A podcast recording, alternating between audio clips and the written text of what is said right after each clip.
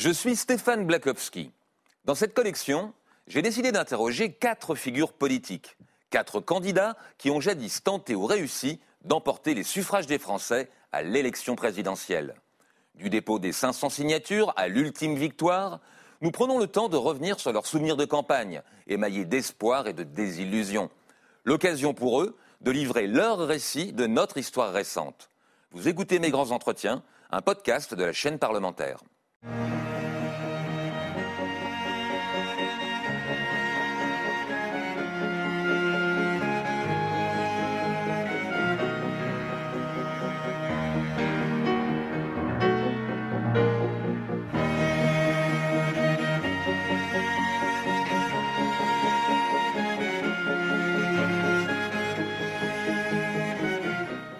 Bonjour Monsieur le Président. Bonjour.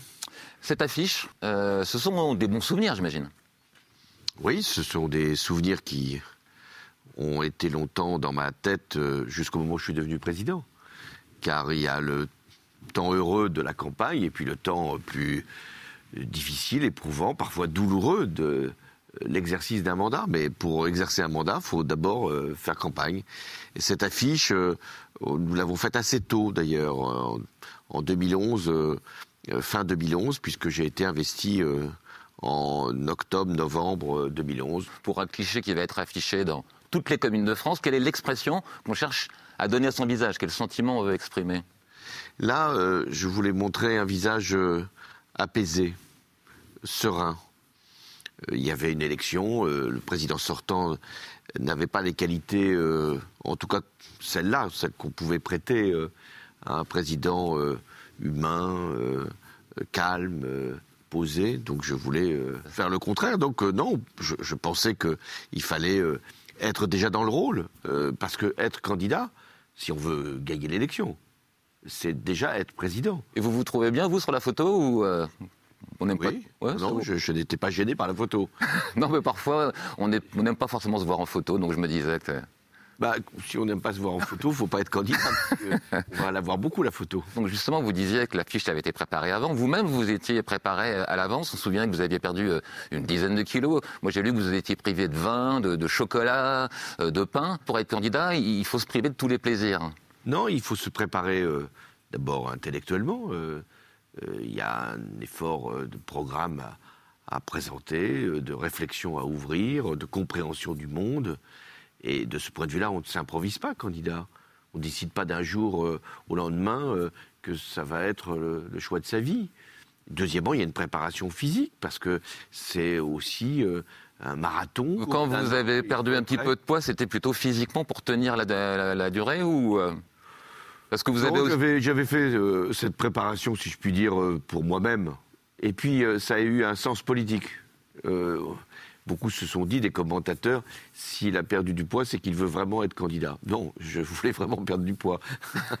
Ça donne aussi le sentiment que quand on est candidat, il faut se transformer pour euh, incarner, devenir le visage de la France, ce qui est... Non, il faut se dire à quel moment les citoyens vont se dire celui-là ou celle-là peut être le prochain président. Surtout quand il y a un président sortant qui a la légitimité. C'est bien compréhensible d'avoir euh, euh, dirigé la France, d'avoir pris des décisions importantes. On ne change pas euh, un président sortant pour prendre un, amateur ou une amatrice. Donc il fallait être capable d'incarner déjà la fonction pour que les citoyens se disent oui, c'est possible de changer, le changement c'est maintenant, mais en étant rassurés sur euh, les capacités, les qualités, la compétence de la personne qui serait ainsi choisie. Vous parlez du, slogan, il a marqué le changement c'est maintenant. À un moment, il devait être en concurrence avec d'autres slogans. Vous vous souvenez les autres slogans avec lesquels vous avez hésité? Non, nous n'avons pas hésité. Euh, le changement euh, c'est maintenant a pu être d'ailleurs compris de multiples façons.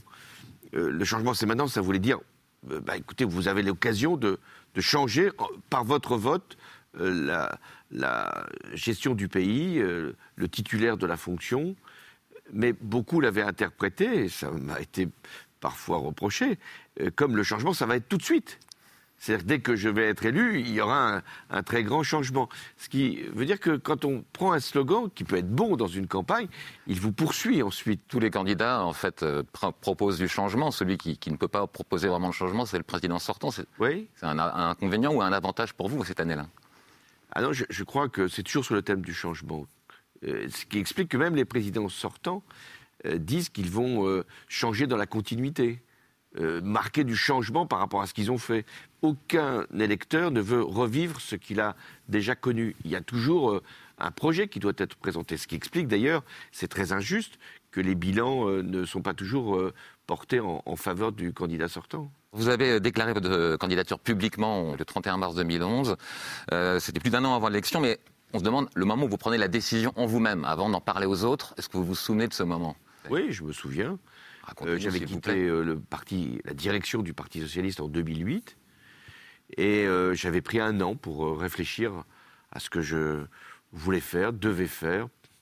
Et en 2009, j'ai commencé à, me poser cette question est-ce que je peux être le, le candidat de la gauche et du Parti socialiste pour 2012 Je n'étais pas particulièrement favori. Euh, je n'étais pas euh, celui qui, dans les sondages, euh, apparaissait comme pouvant être le mieux placé. À ce moment-là, il y avait d'autres noms, notamment Dominique Strauss-Kahn ou Ségolène Royal.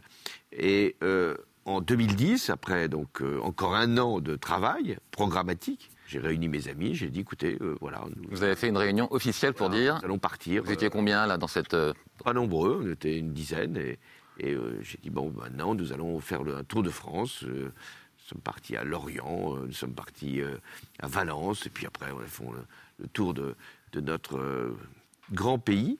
J'avais dit, si je suis réélu comme président du Conseil général, parce qu'il y avait une élection, bah, à ce moment-là, je déclarerai ma candidature. Si je suis battu à cette élection de, pour être président du Conseil général, pour être réélu, bon bah j'arrêterai. on ne peut pas avoir la défiance de son corps électoral au plan local et demander la confiance au plan national. Et donc, fort de cette euh, nouvelle investiture euh, départementale, vous êtes lancé. Vous avez euh, donc annoncé d'abord votre candidature un an avant aux dix solides piliers qui vous ont accompagné, puis vous l'avez annoncé publiquement à Tulle en Corrèze, et on va revoir quelques mots que vous avez prononcés à ce moment-là. Ici, à Tulle, devant vous, mes amis, j'ai décidé de présenter ma candidature à l'élection présidentielle à travers la primaire du Parti socialiste vous l'avez dit, c'était à Tulle, le siège du Conseil général, vous veniez euh, de, remporter des élections. Euh, c'est votre fief électoral, la Corée. Ça a pris 20 ans pour vous, pour conquérir euh, ce département, 20 ans de, bataille électorale. Est-ce que c'était 20 ans d'entraînement pour la campagne présidentielle? Non, la première fois que je me suis présenté au suffrage en Corée, c'était en 1981. J'avais à peine 26 ans. mon mon concurrent adversaire était Jacques Chirac. Donc euh, euh, je savais que j'allais affronter une, personnalité très forte qui était très bien installée en Corrèze. Euh, je ne me suis pas dit je vais devenir président de la République 30 ans après. Je me suis dit simplement, j'ai à faire mes preuves sur un territoire qui n'est pas forcément le plus facile, et je vais essayer de, faire valoir les qualités de, de candidats sans doute, de, gestionnaires sûrement, d'élus local, départemental, régional, national. Mais ça, c'est parce que vous avez franchi de nombreuses étapes en, 20 ans. Et donc, je me disais qu'on devait apprendre euh, la, campagne électorale, en tirer une leçon qui doit être utile, euh, peut-être. Oui, c'est pas pour la Corrèze, c'était surtout d'avoir un lien avec une population, avec un territoire, d'avoir euh, su euh, créer la confiance, parfois l'affection, l'amitié euh, qui m'était donnée, d'être soutenu, porté.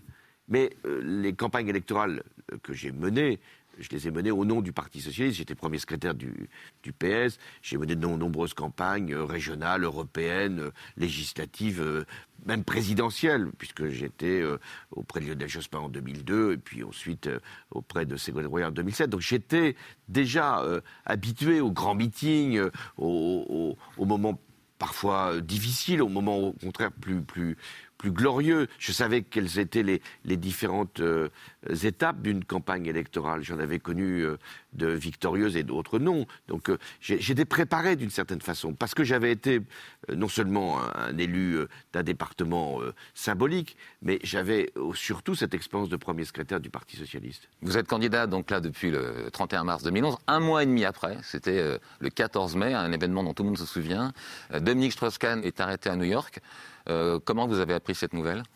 Dans la nuit, euh, je vois cette, euh, cette nouvelle arriver. Je, doute même qu'elle soit réelle, tant elle paraît non seulement inattendue, mais, mais d'une brutalité terrible. L'arrestation d'un dirigeant important d'une organisation internationale, par ailleurs potentiellement candidat à l'élection présidentielle.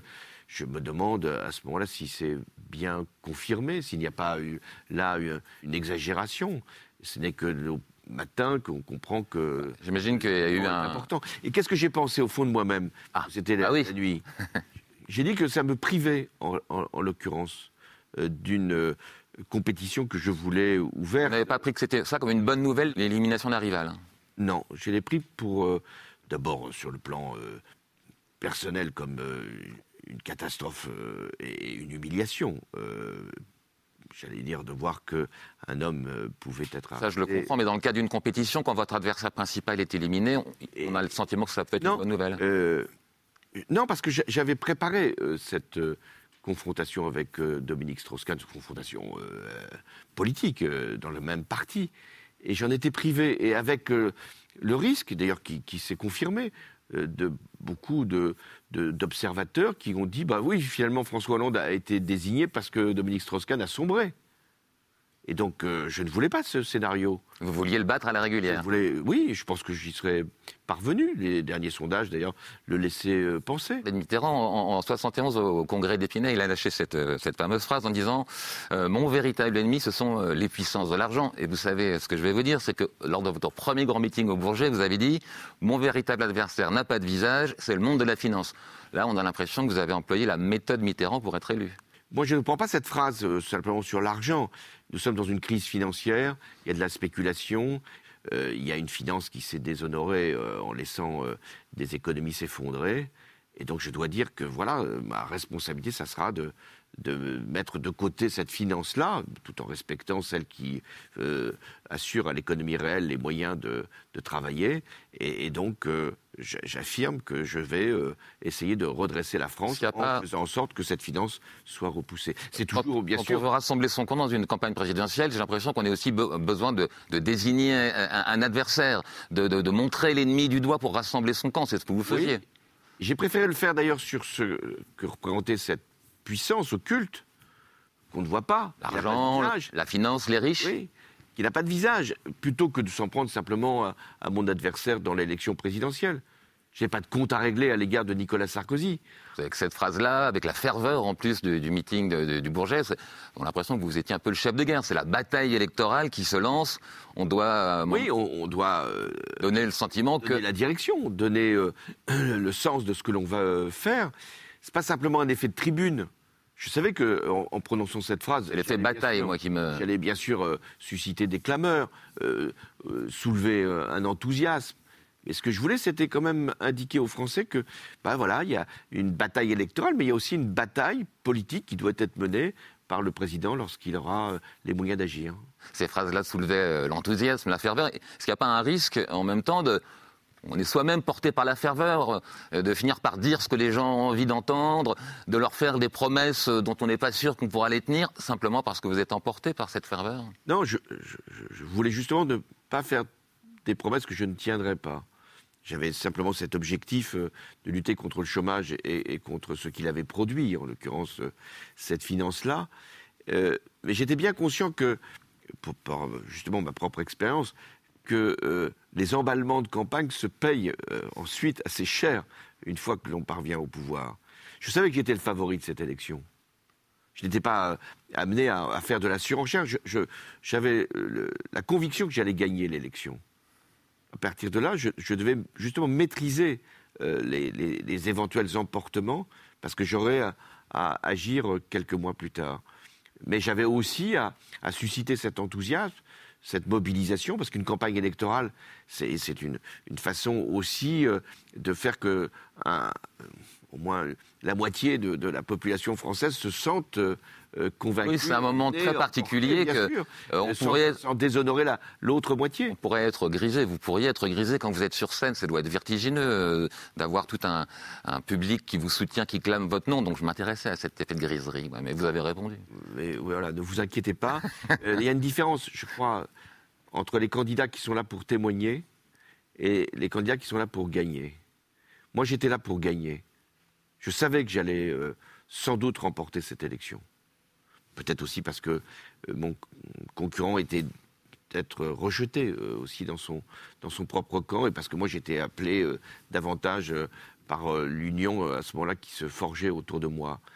Mais j'avais donc cette responsabilité, puisque je savais que j'avais une forte probabilité de l'emporter, de ne pas vous laisser, de ne pas me laisser justement emporter. Alors, cela dit, fin février, euh, vous annoncez soudain une taxe sur les très hauts revenus de 75%, qui n'était pas dans vos 60 engagements. Donc, euh, pourquoi cette modification soudaine du programme?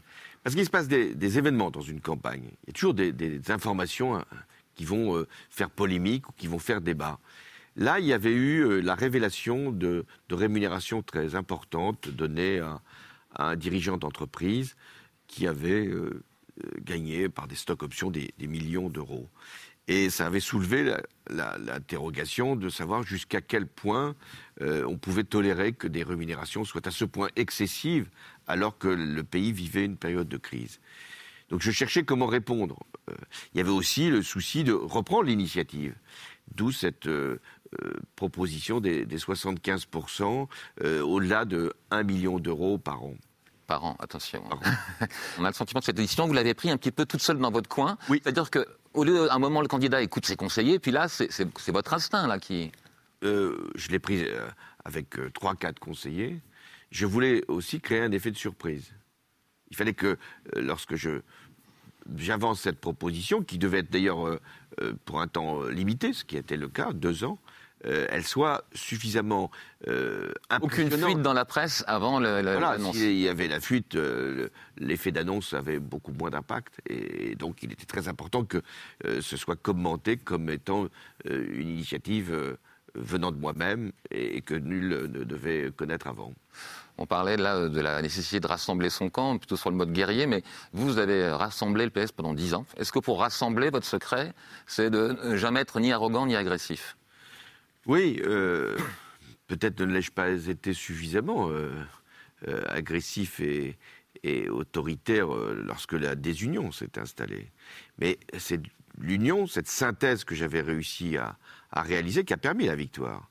Pas simplement la mienne d'ailleurs, c'était vrai de François Mitterrand puis de Lionel Jospin. pour que le Parti socialiste ait cette capacité à prétendre gouverner le pays, il fallait qu'il rassemble des sensibilités différentes. Et, une fois que ces sensibilités étaient dans le même parti, être capable de trouver une ligne euh, commune. sans forcément taper du poing. Sans, forcément jouer les autoritaires. Il s'agissait de, façonner une ligne politique. Et c'est quand elle, elle s'est déstructurée, cette ligne politique, quand la synthèse n'a plus été possible, qu'on a eu la situation qu'on a connue avec les frondeurs. Je vais vous montrer une photo, qui est vraiment un bon souvenir pour vous, mais euh, euh, malgré tout assez belle. C'est-à-dire que ça aurait dû jouer en votre défaveur et puis vous êtes resté complètement imperturbable euh, ce jour-là. Ça vous vient d'où ces nerfs d'acier, ce fait de, de, jamais s'emporter?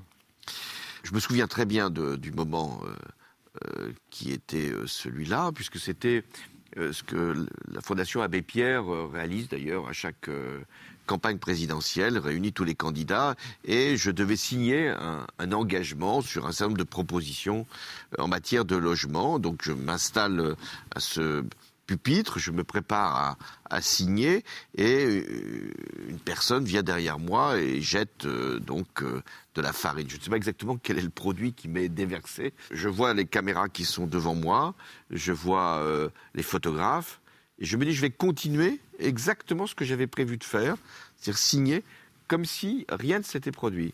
Et c'est ça euh, qui euh, a été relevé, c'est-à-dire euh, un sang-froid, une ténacité. Rien ne doit m'empêcher d'aller mon chemin. Ce sont vos 40 ans de carrière politique qui vous ont rendu stoïque Ou c'est parce que vous êtes imperturbable que vous avez été si loin en politique? Non, je pense que c'est l'expérience, sûrement, de ne pas se laisser impressionner par un événement extérieur. Et puis, une forme de, sang-froid que je voulais, et que j'ai d'ailleurs, par rapport à des événements, à des épreuves. Et il y en a eu d'autres épreuves. D'une certaine façon, cette photo, elle annonce peut-être d'autres moments très difficile, très douloureux du quinquennat, où face à euh, des attentats, face à des épreuves internationales, j'ai euh, tenu. Il y a une qualité que personne ne vous conteste, euh, c'est l'humour.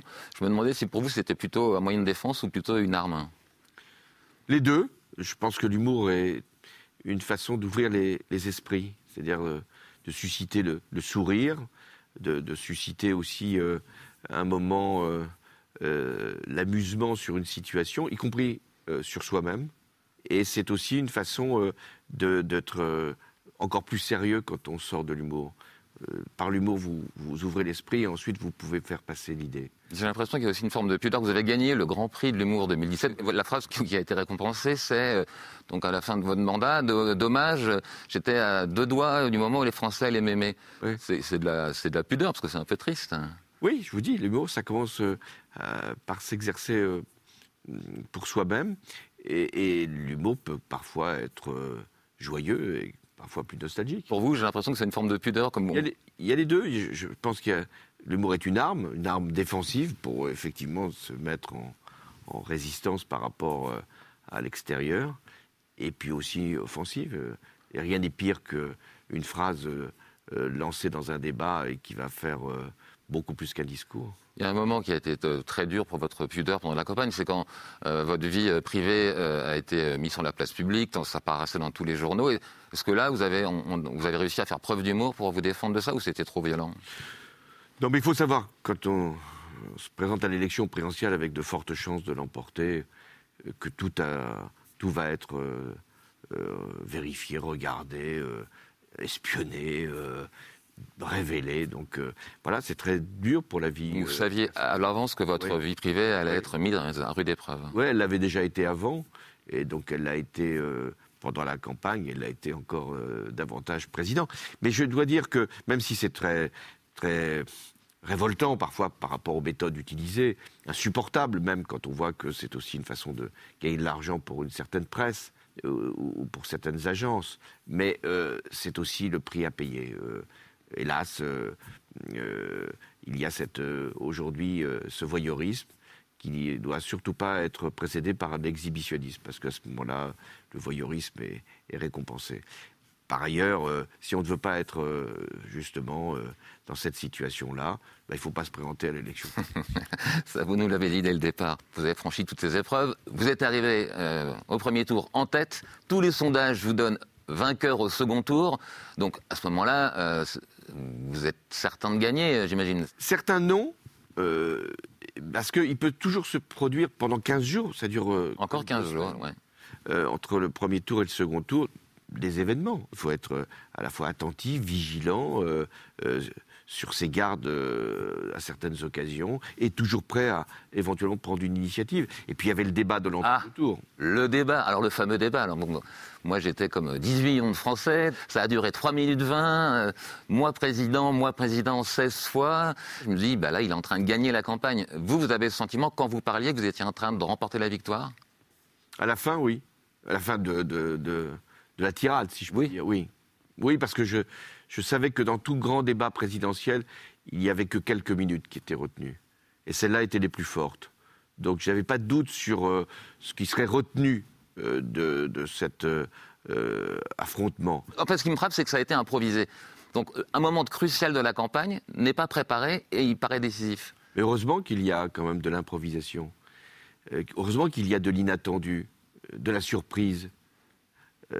Il y avait dans, cette phrase, bien sûr, des, des, des mots que j'avais déjà utilisés dans des meetings, mais je n'avais jamais pensé que je, je ferais une séquence aussi longue.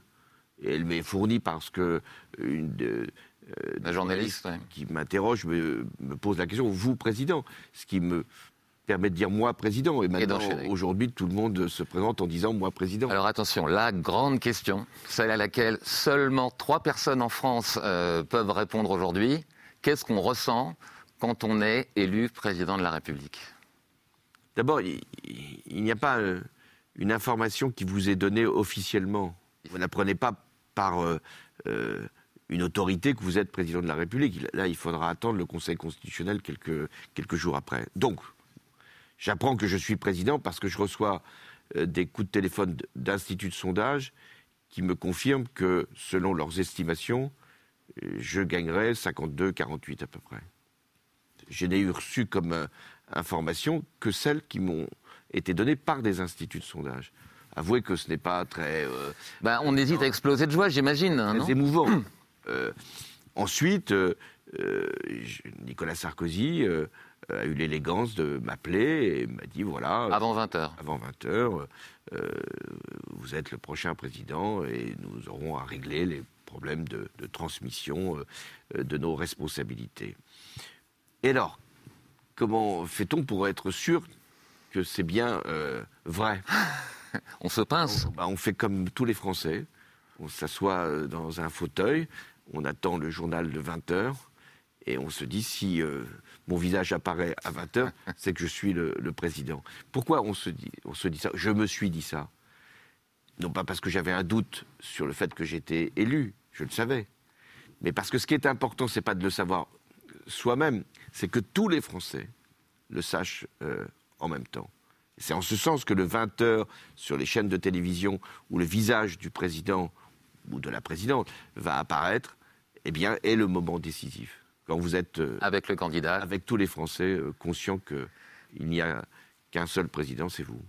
Vous avez eu donc euh, à ce moment-là plutôt le sentiment d'avoir des, des ailes qui vous poussaient dans le dos avec la victoire, au contraire, un poids énorme qui vous tombait sur les épaules. hein?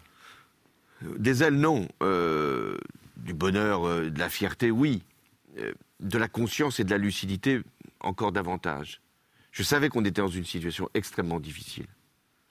Et j'ai eu euh, le soir même, à, à 20h30, euh, euh, des échanges téléphoniques avec Barack Obama, avec Angela Merkel. Et donc j'étais déjà dans, dans la, la prise en compte de la réalité.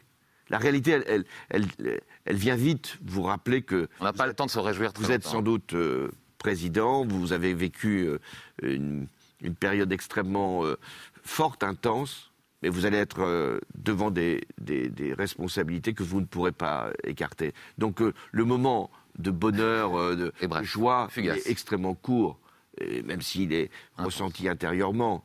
euh, mais le moment où vous vous dites que qu'est-ce qui m'attend, lui, euh, il va durer. Les grands sportifs, prenons le foot, ils rêvent de gagner le ballon d'or, mais dès qu'ils ont 4-5 ans. Vous, euh, est-ce que vous rêviez de devenir président quand vous étiez enfant? Je m'intéressais déjà à la politique enfant. Enfin, enfant, euh, quand j'ai eu euh, l'âge de comprendre ce qui se passait euh, sur un écran de télévision, et c'était la première élection présidentielle, 1965. Je me suis pas dit, voilà, je vais être là, quelques années ou décennies plus tard. Mais j'étais déjà passionné par ce que représentait la politique, au sens où ça déterminait non seulement des vies personnelles, mais, des vies communes, c'est-à-dire un destin collectif. Je me suis en- engagé ensuite assez tôt en politique. J'aurais pu ne pas devenir président. Ma vie n'aurait pas été pour autant, euh, disons, euh, un échec. Je ne me serais pas dit, bah, puisque je ne suis pas devenu président, ça, n'avait pas de sens. Si, ma vie, c'était de faire euh, un, choix, un engagement au service des autres. Et celui-là, il n'est pas encore achevé, ce choix-là. Votre vocation précoce, vous devez vous en souvenir, elle a été évoquée par euh, votre mère un jour. Elle était invitée chez Michel Drucker. Alors, elle disait François, il, était, il voulait devenir président depuis tout petit. Moi, je l'ai encouragé. Donc, quand on écoutait ça, on se disait bah, c'est peut-être devenu président pour faire plaisir à sa mère. Hélas, quand je suis devenu président, ma mère n'était plus là. Mais c'est vrai qu'elle elle m'a toujours euh, encouragé, porté, euh, euh, éclairé quelquefois. donc, je sais ce que je dois à mes parents. Et ça a été un moteur, même en 2012. euh, cette- Oui, j'ai pensé à elle. Mon père était encore vivant. Euh, lui, il n'était pas de, forcément de, de- des mêmes idées que, que celles que je pouvais euh, moi-même défendre. Euh, mais il était sans doute assez fier de ce que j'avais pu réaliser. Je l'ai appelé au téléphone avant 20h pour le prévenir. Et il m'a dit, euh, bah voilà, euh, je te plains. Merci beaucoup, Monsieur le Président. Vous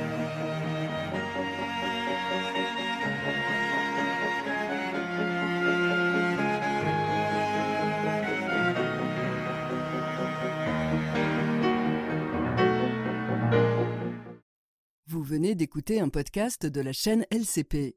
Retrouvez nos autres programmes sur votre application Apple Podcast, Spotify ou Deezer et les replays de nos émissions sur le site lcp.fr et notre chaîne YouTube.